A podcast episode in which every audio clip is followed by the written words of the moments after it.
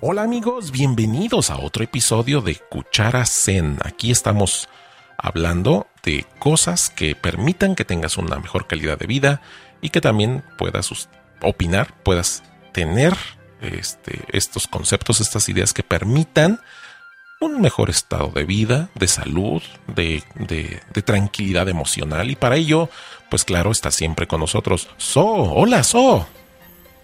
Hola, Valente, ¿cómo están? Muy buenos días, tardes, noches, no sé cuándo nos descargan.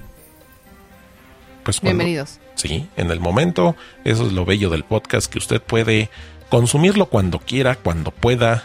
Usted manda en esa parte, usted tiene control de ese lado. Y pues aquí estamos con todo, con todo este bagaje. Gracias por los comentarios que leeremos al final. Eh, estamos llegando hasta ustedes a través de eh, canales de distribución, gracias al podcasting, al feed, al RCS. Y pues bueno, aquí vamos a, hablar un poquito de... Vamos a revisitar los supermercados. Ese lugar que, que es mágico, todo está ahí, ya todos los productos están. Muchos, una vez alguien me decía en, son de broma, que cuando le preguntas a un niño chiquito de dónde viene la leche, ya no dicen que viene de la vaca, sino que viene de la comer o de algún otro supermercado.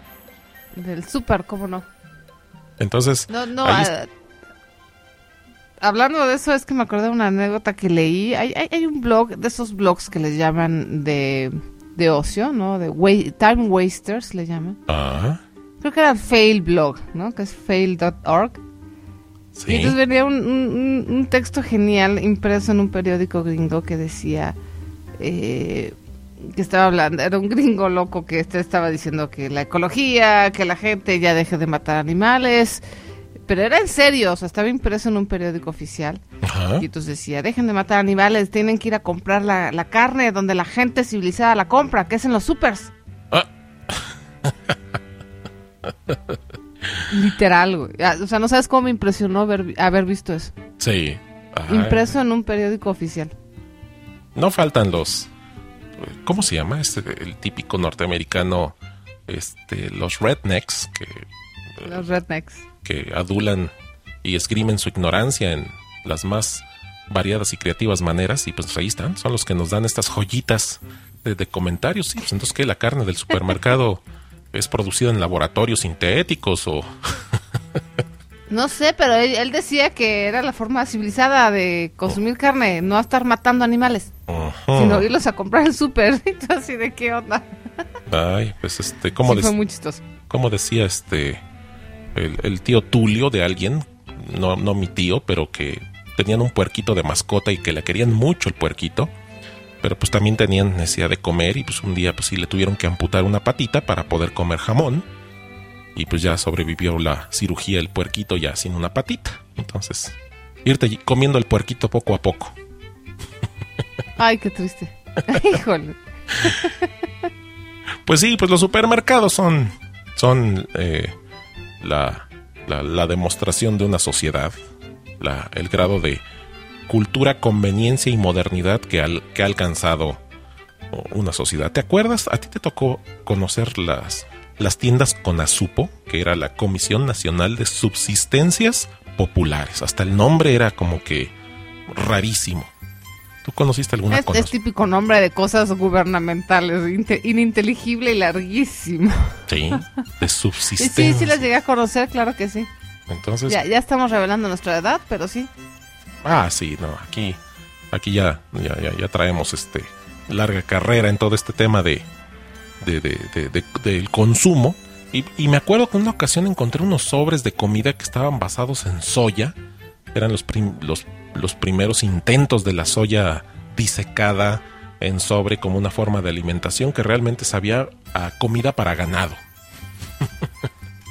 Uy. Afortunadamente esas tiendas con azupo ya dejaron de existir. Creo que ya nada más lo único que existe es lo de la leche, ¿verdad? No, la leche ahora no es la leche liconza, ¿no? Ahora es liconza, sí cierto. Sí, es liconza ya. Con la palabra con azupo murió. Se fue the way of the todo. ¿Había mucha cola esta mañana ahí en la leche, eso? Este, no. No, no, afortunadamente. Yo soy muy tempranera, entonces. Hay que llevar la cubetita por si se revienta la bolsa de plástico, ¿verdad? Es lo que veo que muchos van con su cubetita.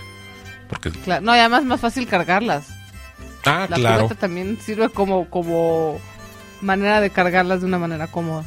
Pues paseando por los pasillos de supermercados, pues sí, ya habíamos hablado en los primeros episodios de este podcast de las manipulaciones de las despachadoras del jamón y sus compromisos con las marcas, pues son empleadas de las, de las marcas, pero otro, otra parte que me aterra atravesar en algunos supermercados es la zona de farmacia. ¿Y eso por qué? A ver, cuéntame. Normalmente eh, me pasa mucho que voy caminando frente al stand de las vitaminas. No se te ocurra voltear a verlas porque no sé de la nada te aparece una señorita demostradora tratando de presionarte para que compres tal marca de vitaminas. Nunca me falla, ¿eh? Nunca me falla. Yo no sé cómo le hago. Y, si volteo a ver ahí los que, las vitaminas líquidas, que las cápsulas, que las tabletas, ahí está encima queriendo presionarme este, la, la, vitamina. Y es cuando entra uno en, en, en, el consumo de las vitaminas. Otros dicen que son, que no son necesarias, que el consumo de vitaminas se desecha muy rápidamente por parte del cuerpo vía de la orina. Hay otros que dicen, no, si usted ya tiene cierta edad, sí debe usted consumir complementos vitamínicos. ¿Qué has oído tú al respecto de la ingesta de vitaminas sintéticas en cápsulas o tabletas? Mira, antes de que entremos en el tema de las vitaminas, yo te voy a decir que creo que es lo que pasa. Eh, tú vas en el súper caminando y entonces te asalta la muchacha de las vitaminas nada más porque volteaste. Y yo creo que es porque realmente te está coqueteando. A mí eso nunca me ha pasado. Te juro por mi vida que a mí nunca me han asaltado para venderme vitaminas en el súper. Entonces me late que es un rollo de coqueteo, ¿no? Es una cosa personal. Entonces, lejos de sentirte aterrado, deberás estar halagado. Y échale una sonrisita, hombre. Yo sé lo que te digo. ok, llevaré mis preguntas preparadas para determinar cuáles son sus motivaciones. Exactamente. A ver, usted, usted... Y bueno, mira... Sí, a ver, usted me está insistiendo porque le parezco guapo, atractivo. O porque tiene que cubrir su cuota de venta del día. Exacto. Usted quiere mi dinero. Mi teléfono. ¿Quiere mi teléfono o mi dinero? Vía comisión. Vía comisión. pues mira, en relación a las vitaminas, eh, obviamente yo, o sea, estoy un poquito más desde el lado del, un poquito del deporte, ¿no? O sea, la gente que tiene un cierto nivel de actividad eh, de moderado a, más fuerte, a más eh, intenso, sí es recomendable tener eh, un suplemento vitamínico porque la actividad física te hace mucho bien, pero a la vez hay ciertas actividades fuertes que si suprimen un poco, pueden llegar a suprimir un poco el sistema inmunológico, como el correr. Eh, sí, sí, sí, la verdad le da unas golpizas tremendas al sistema inmune. Entonces, eh, sí es muy recomendable con cierto nivel de ejercicio tener un suplemento vitamínico. Yo pienso, y lo que me ha dicho mi, mi, mi entrenador, es que con una vitamina, un suplemento es suficiente. Porque efectivamente el cuerpo puede manejar hasta cierto punto las vitaminas y cuando no las necesita, las desecha. Sí pero uno no sabe, no tienes manera de saber en qué momento estás necesitando qué vitamina y qué no. Entonces, obviamente van a haber momentos en que ciertas vitaminas no las vas a utilizar y se van a desechar, pero van a haber momentos en que sí las vas a poder aprovechar porque te hacen falta. Sí. ¿No? Sí. Entonces, según mi entrenador, que una, una, un suplemento de vitamínico al día es, es bastante bueno, sobre todo teniendo un cierto nivel de, de, de ejercicio. Ya cuando el nivel de ejercicio es mucho más intenso, ya cuando es de intenso a, a machincuepo, este ya eso ya sería otro, otro, ahora sí que otro diagnóstico y otro tratamiento no ya la gente los atletas de alto rendimiento eh, tienen otro tipo de suplementos eh, como de proteínas eh, suplementos que les ayudan a tener hay una cosa que se llama creatinina creo que ayuda para el rendimiento anabólico para el rendimiento de los músculos en fin ya empiezan a tener otro tipo de de químicos específicos para para el tipo de actividad que hacen, pero para la gente, digamos, normal, como tú, como yo, yo sí creo que una, un, complemento vitamínico al día no está de más.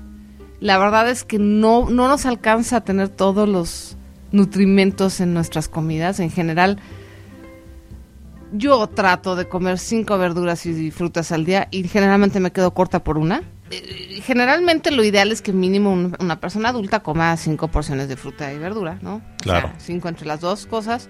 Y yo generalmente me quedo corta, ¿no? A veces me quedo corta por, por tres, ¿eh? O sea, hay días que uno come fatal, ¿no? Que come puro carbohidrato y así.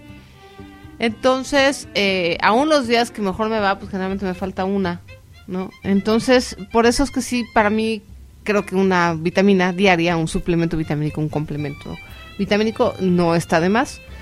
Eh, ya para otro tipo de suplementos, ya para las proteínas, para los polvitos, para la eh, carnitina y el polinoto de cromo y todas esas cosas ya más mafufas, sí recomiendo que pidan asesoría porque no es bueno estarse auto...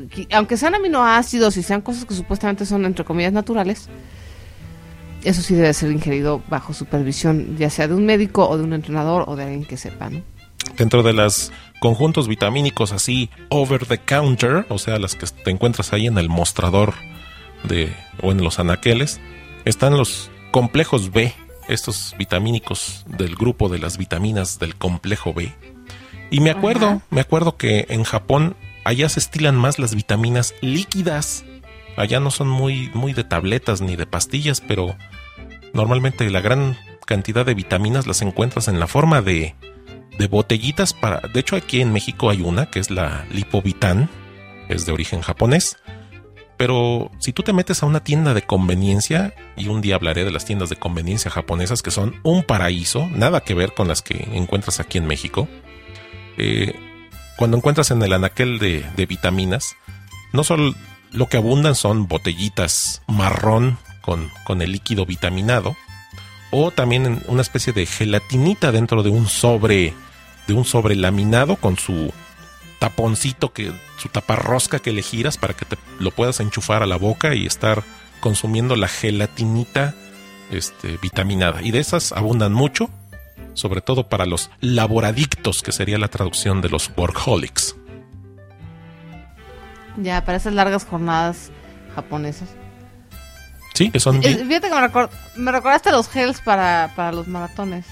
¿No? Los gels de, de, carbohidratos que son muy parecidos, nada más que no tienen tapa rosca. Pero eso es lo que es, es un gel, es una especie de gelatina eh, para...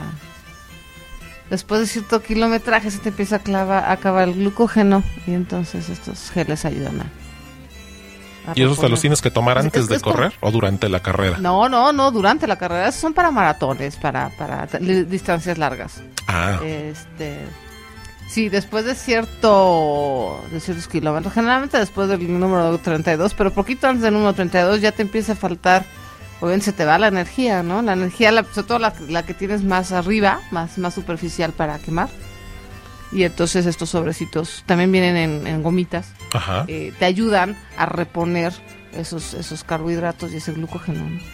Hablando de... se me hace comida como, como súper tecnológica, o se me hace así de ciencia ficción. Para cuando te vayas a la Estación Espacial Internacional. Exacto, exacto, se me hace comida de astronauta, de cosmonauta. que también vi unas gomitas para niños, que son eso, complementos vitamínicos, pero en forma de, en forma de lombricitas y demás criaturas que, tanto les gusta a los niños. Sí, de dulces, ¿cómo no? Pues, pues sí, esa es la parte de, las vitaminas, te digo, ya ahí está el consumo, el uso, la necesidad. ¿Sabes, qué pasa? Que hemos cambiado tanto la manera de comer. O sea, ayer estaba yo viendo a, este chef británico, Jamie Oliver, que tiene cara de niño eterno, yo creo que va a tener 60 años, se va a seguir viendo de niño. Este, que decía que, bueno, una, una técnica muy fácil para, para evitar comidas eh, eh, malas para el cuerpo es si volteas la etiqueta y entonces parece una clase de ciencias.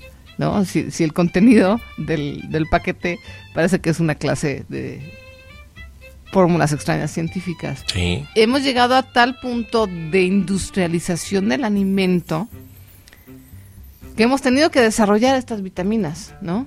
O sea, yo cuando cuando yo era niña no no recuerdo que hubieran vitaminas para niños, por ejemplo, ¿no? No, para o sea, existía el aceite de pescado y la emulsión de Scott y estas cosas, ¿no? Que eran así como complementos. Pero el hecho de que un niño necesitara una vitamina y que tendrán, tuvieran que hacérselas así, ya sabes, así como de lombricitas y de figuritas para que se las coma, no. Y eso que no estamos tan grandes, ¿eh? No se van a ir con la idea de que estamos tan locos. No, claro que no. En mis tiempos los teléfonos estaban conectados a la pared. Y eran de disco. Ay, qué miedo. Bueno. El mío era de manivela. Ay, ¿de verdad? Sí, le no, ya no me tocó. ok.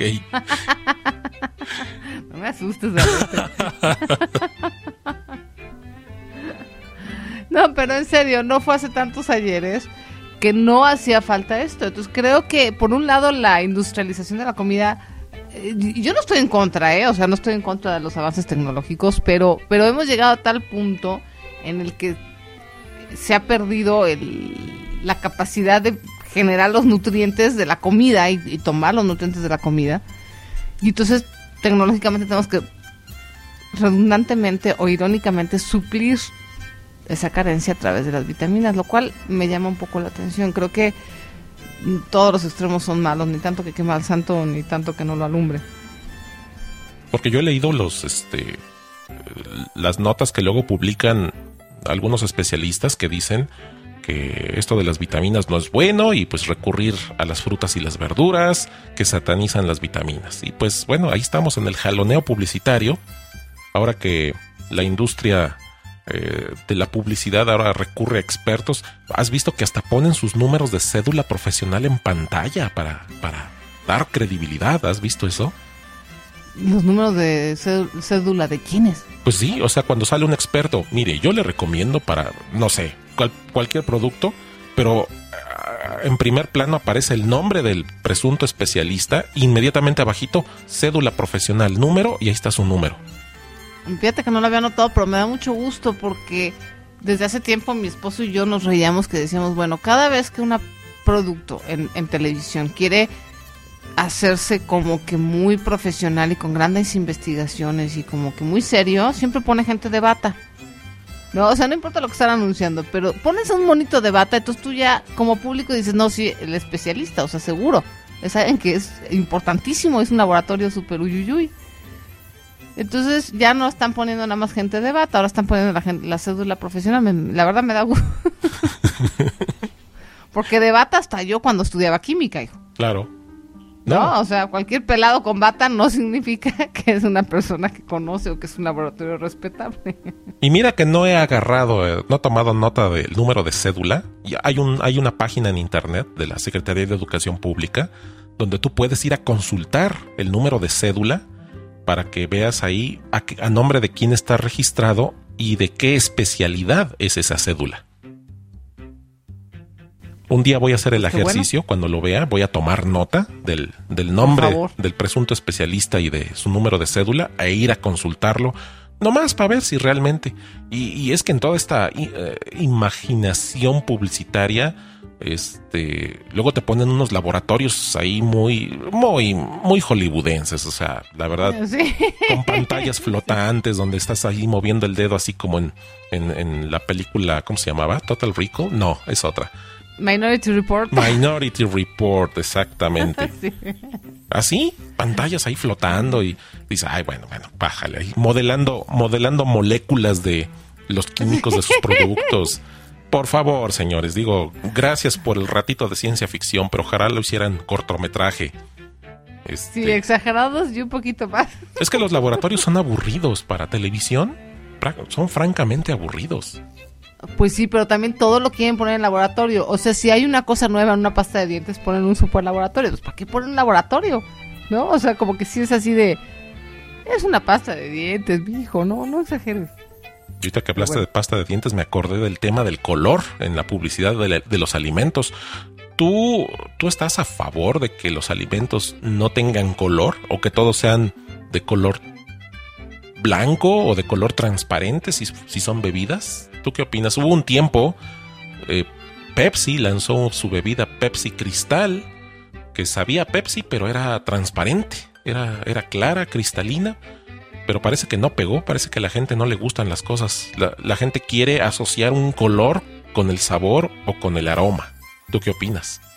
Pues lo que pasa es que es normal, o sea, no creo que eso ni siquiera pueda estar a votación de las personas en el sentido de que eh, la naturaleza de los alimentos es que tienen un color.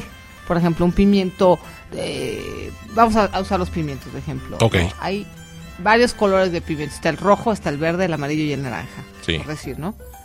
Y cada uno sabe diferente. Mi esposo que no soporta los pimientos no entiende que yo compro así de hartos colores y me dice, pero ¿para qué los compras de colores? Si es lo mismo. Y además tienen la misma forma y todo, pero no es cierto. No saben igual. ¿No? El, pimiento verde es, es como el más básico de los pimientos, es con el que se hace el sofrito, es una delicia, pero no sabe igual que el rojo. El rojo es dulce, es, es otra cosa.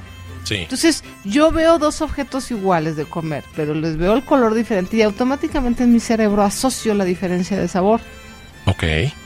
No, es una cosa natural e instintiva porque así está la naturaleza. No es lo mismo una calabaza verde que la calabaza dulce. Claro. Que la calabaza amarilla, por ejemplo, ¿no? Entonces, tú en tu cabeza tienes la, la diferencia del color. Sí. Porque es el color y lo asocias con la textura y lo asocias con el sabor, ¿no? Sí, sí, sí. Entonces, eh, creo que es una cosa que no se... Eso, eso es algo que no se puede programar mediáticamente o publicitariamente. Creo que la naturaleza nos ha enseñado a comer así. Es, es algo de naturaleza.